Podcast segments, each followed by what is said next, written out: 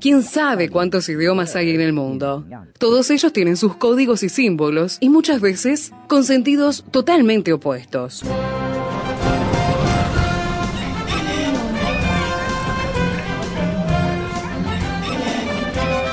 Jungla semántica. Para descifrar las palabras, para entender su raíz, para saber de qué hablamos. Jungla semántica. Nos lidera en esta expedición el profesor Héctor Leites.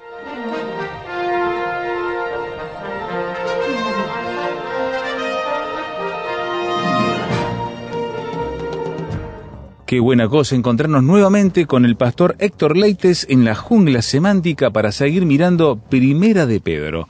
Bienvenido, Héctor. ¿Qué tal Esteban? ¿Qué tal amigos? Y en imágenes verbales, escrita en el libro de Primero de Pedro, tenemos hoy, Esteban, una jungla un tanto especial, porque habíamos Ajá. hablado en el versículo 13, capítulo 1, versículo 13, que había que cenir los lomos del entendimiento. Ya habíamos explicado, la palabra cenid era un participio, o sea que ah, eh, teníamos que estar continuamente eh, ceñiendo los lomos del entendimiento, del razonamiento, era una metáfora, la palabra eh, lomos es la palabra griega osfuas, que es la cintura, y cuando habla del entendimiento habla de la palabra dianoias, que era la inteligencia, la sabiduría, el entendimiento realmente de cada uno de nosotros. Entonces teníamos que estar preparados, eso es lo que dice el escritor, cenid los lomos de vuestro entendimiento, era estar preparados justamente bíblicamente, académicamente, intelectualmente y principalmente espiritualmente. Es una preparación integral, entonces. Integral porque la palabra entendimiento es la facultad del entendimiento, del razonamiento, es la inteligencia, la sabiduría, la palabra dianoias.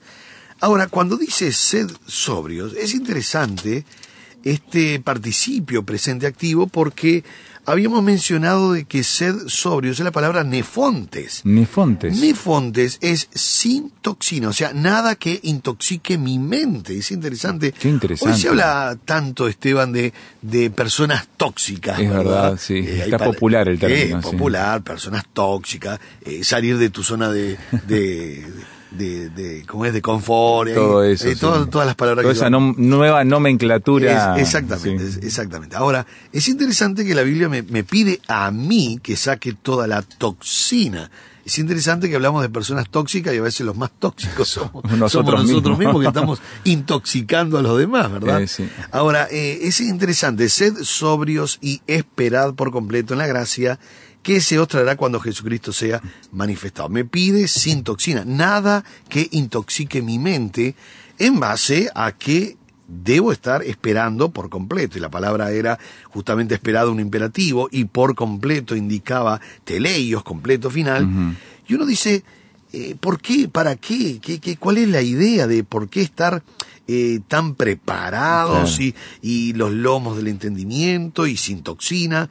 Porque Jesucristo vendrá a buscarnos. Eso es interesante. Habíamos finalizado el programa anterior hablando de Jesús manifestado, que era la palabra apocalipsis, que viene de calupto, que es esconder, cubrir, y apo, que es de o desde. Por eso la palabra apocalipsis quiere decir eh, descubrir, sacar el velo, ¿verdad? Algo que está, pero está tapado.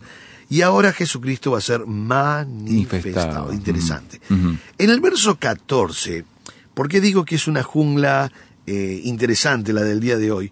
Porque dice como hijos obedientes, estoy en primera de Pedro, capítulo 1, versículo 14, como hijos obedientes no os conforméis a los deseos que antes teníais, estando en vuestra ignorancia. Ignorancia. Acá hay varias palabras, pero muy importantes. Lo primero que tengo que entender que como hijos obedientes. Acá este concepto como hijos obedientes es interesante que en el griego es la palabra hupacoes, hupacoes, compuesto de acuo, que es escuchar, entender, razonar, el verbo acuo, que está compuesto esta palabra, jupo y acuo, por eso hupacoes, está compuesto de acuo, que es ser capaz de oír para responder, cuidado con esto, porque a veces podemos escuchar o oír, pero no respondemos a lo que estamos escuchando. El verbo acuo es ser capaz de oír y responder.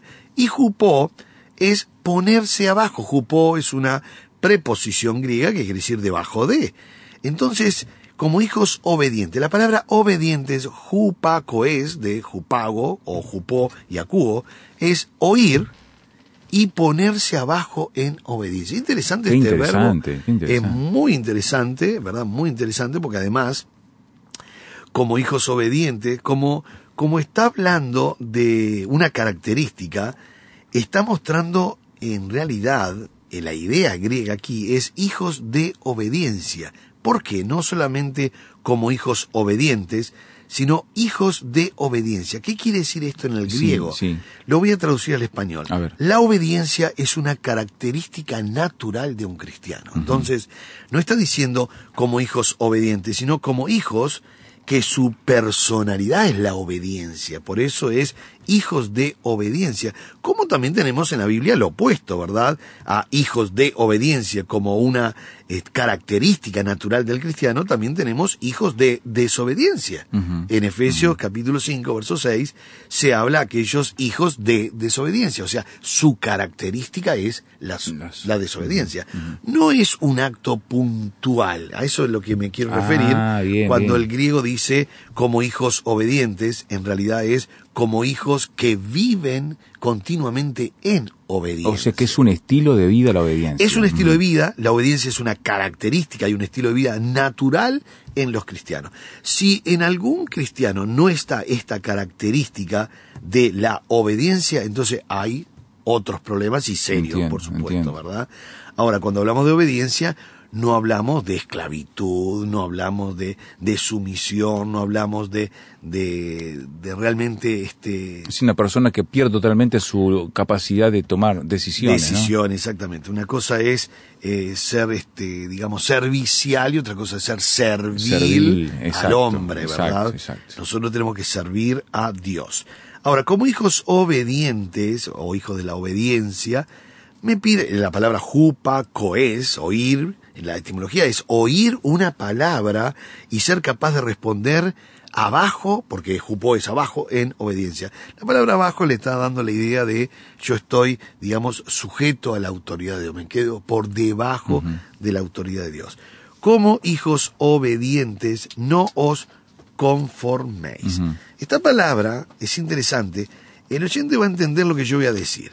Nosotros cuando vemos que la amalgama llena la muela, la plata, el oro, la amalgama, el, material llena la muela, nosotros sabemos que la amalgama toma la forma de la muela. Claro. Esa es la idea griega.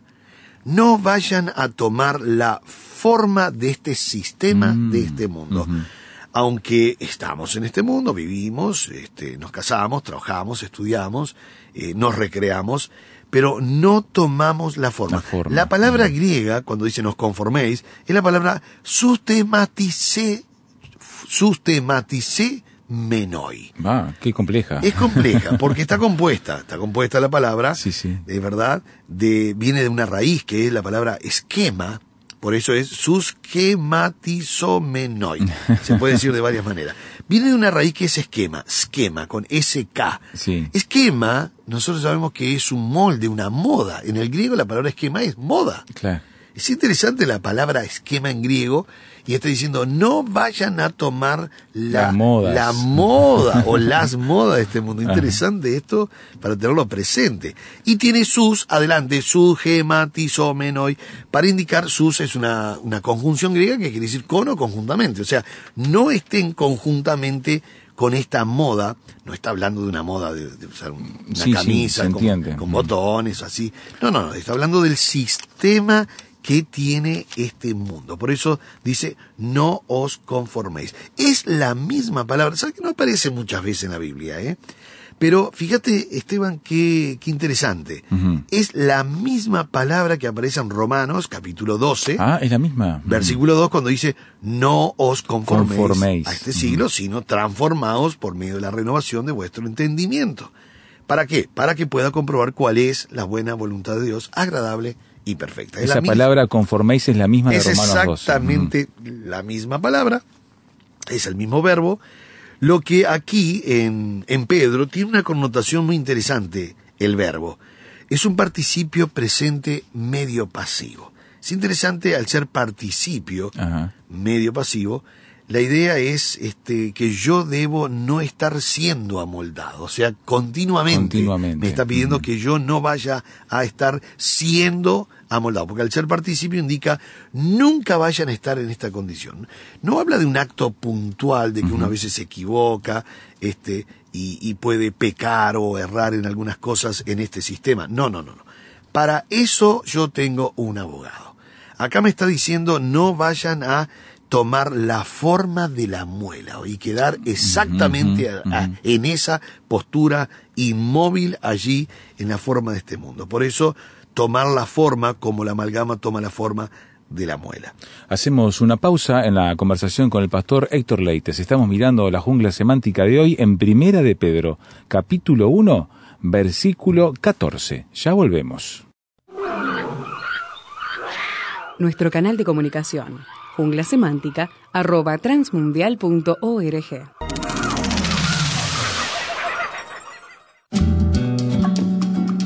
Para conocer más acerca del proyecto ANA y Mujeres de Esperanza, visítanos en nuestra página www.proyectoana.org. Allí encontrarás noticias, testimonios, poemas y artículos de interés para nosotras las mujeres. Visítanos.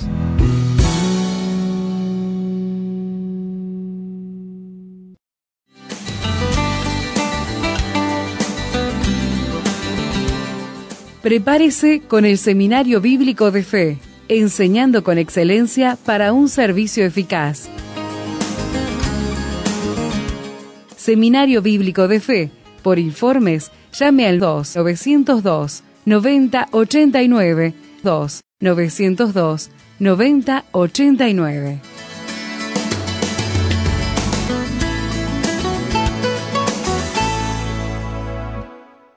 Estamos en la jungla semántica con el profesor Héctor Leites, que nos ayuda siempre en esta recorrida para ir sacando raíces, etimología, el movimiento de las palabras, cómo el escritor bíblico utiliza el griego, el ese griego koiné con el cual fue escrito el Nuevo Testamento y nos ayuda entonces a ir más a fondo de la simple lectura que a veces tenemos cotidianamente. Y gracias Héctor nuevamente en este bloque por seguir mirando con nosotros Primera de Pedro 1.14 donde hablabas de que no os conforméis, un verbo muy especial. Un verbo muy especial. Y en este caso está en participio presente medio pasivo, o sea, no siendo amoldados Ajá. a este sistema. E- Este versículo comienza interesante porque dice, como hijos de obediencia. Esteban, el escritor, Pedro, eh, él comenzó la carta hablando de la obediencia. Nosotros hemos visto esto en programas pasados, pero lo recordamos a los oyentes en el capítulo 1, versículo 2. Sí, sí. Dice, elegidos según la presciencia de Dios, Padre, en santificación del Espíritu, para, notemos el propósito, ver. Para obedecer y ser rociado con la sangre de Jesucristo, gracia y paz sean multiplicadas. Él comienza su saludo, interesante en esto de que está mostrando el propósito de elegidos según la presencia de Dios, eh, de Dios Padre, en Sí, sí, santificación sí, del. Espíritu, y de repente dice para. Nosotros sabemos que para es propósito Claro. eh.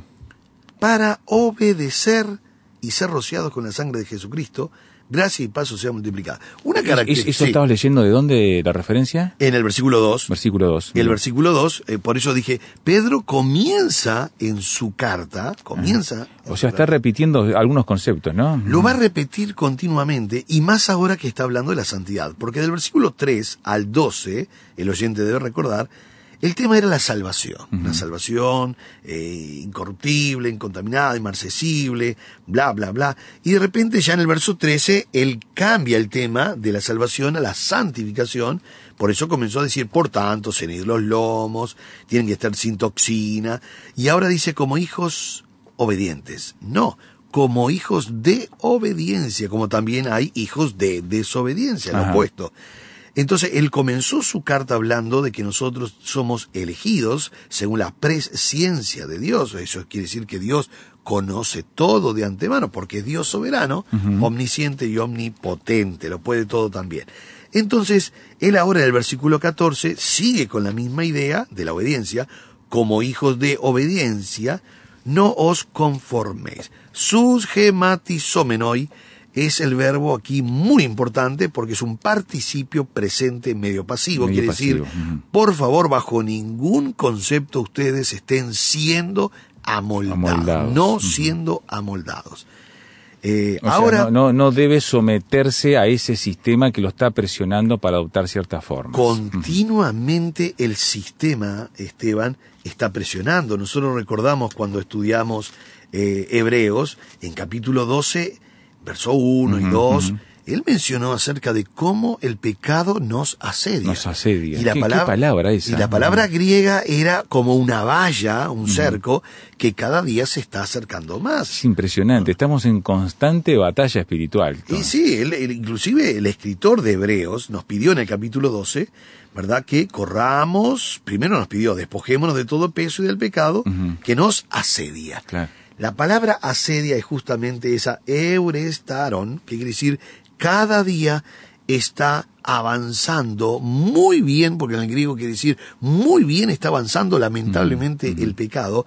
Ahora, no sé si hay más. Yo a veces tengo mi duda si hay más pecado claro. o está más permitido y más aceptado y más cerca, ¿verdad?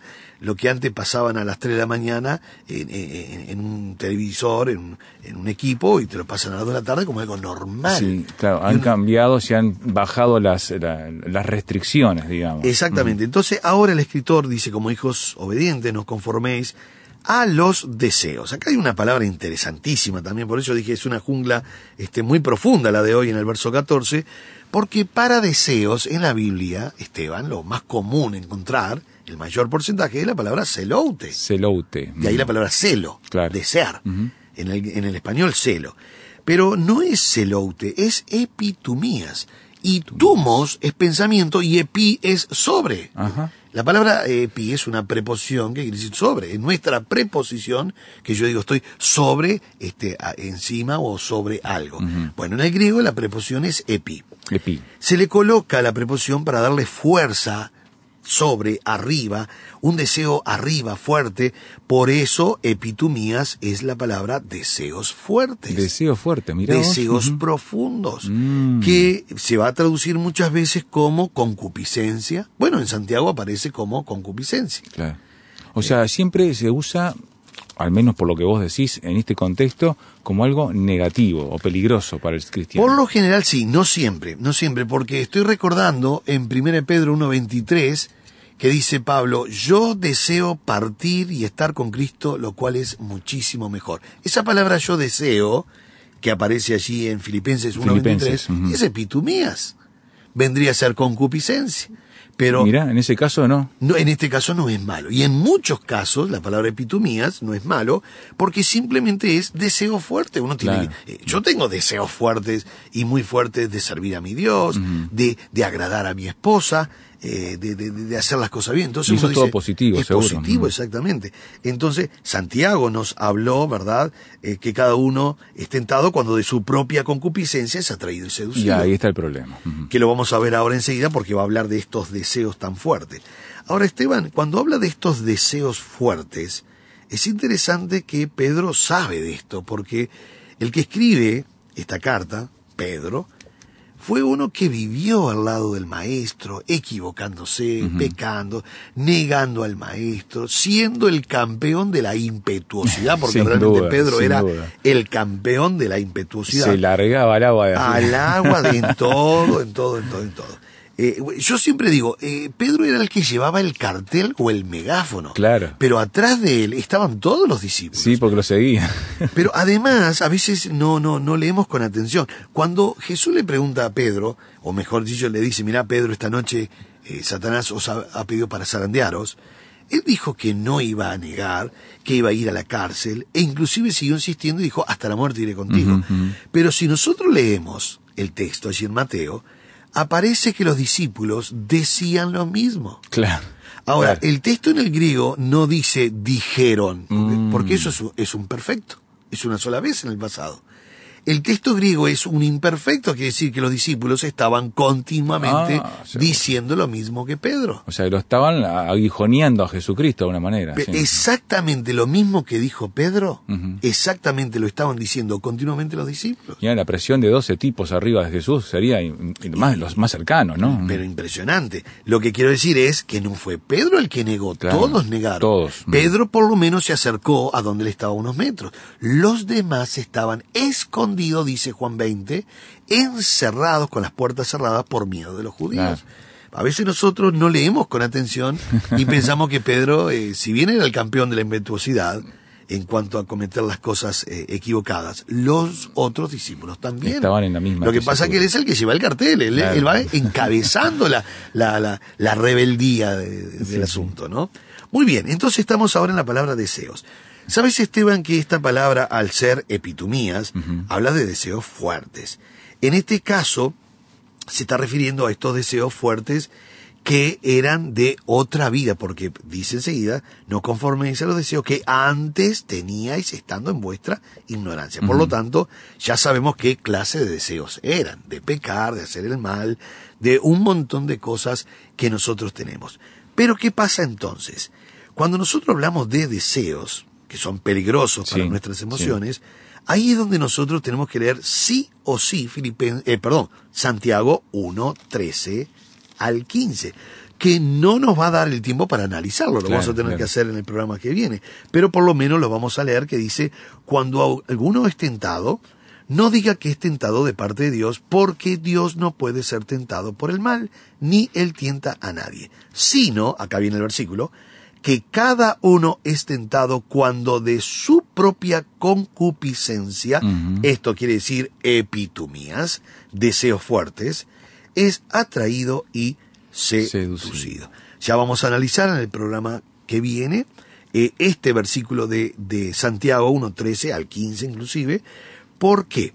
Para poder entender qué es lo que dice Pedro en cuanto a cómo yo tengo que no estar haciendo caso a mis emociones y mis pensamientos. Querido amigo, eh, es una lucha constante que nosotros tenemos, nosotros lo sabemos bien, pero nosotros somos hijos no obedientes, sino hijos de obediencia. Nuestra característica natural como cristianos es obedecer a Dios y no tenemos que adaptarnos o amoldarnos a aquellos fuertes deseos que nos llevaban a pecar. Nosotros tenemos que tener fuertes deseos para servir Amén. a nuestro buen Amén. Dios. Amén. Que Dios le bendiga ricamente.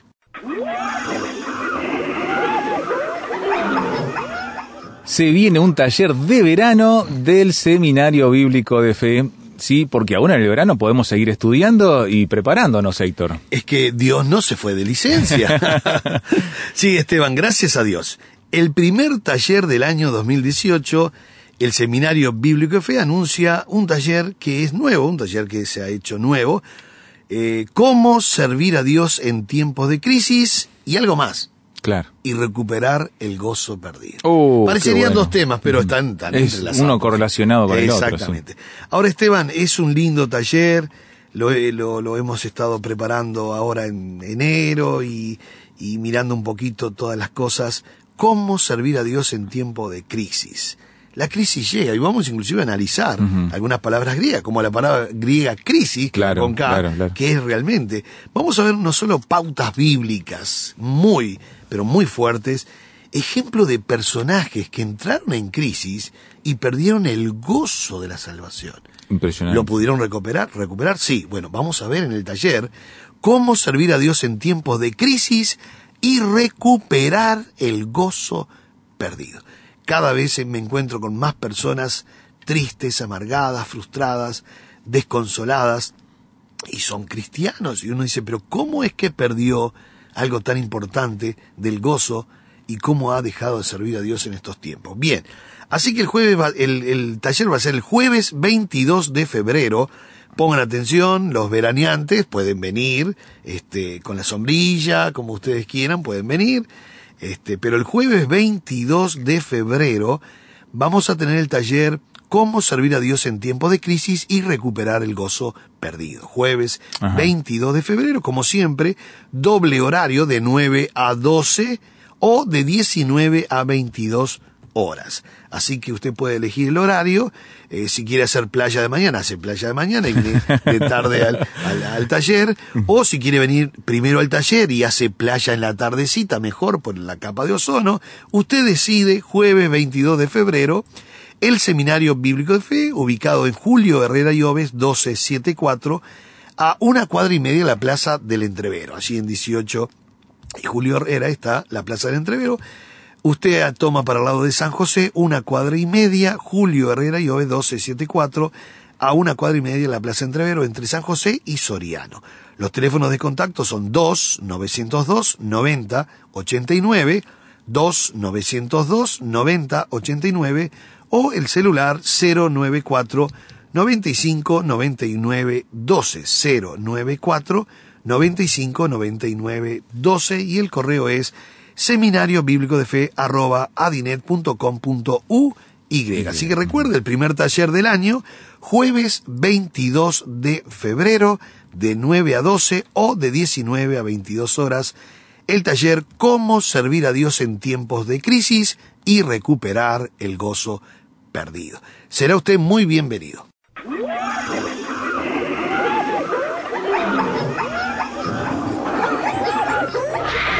Hoy termina esta etapa de la expedición, pero lo esperamos en el próximo programa para adentrarnos en la jungla semántica. Jungla Semántica es una producción del Seminario Bíblico de Fe y Radio Transmundial. Jungla Semántica.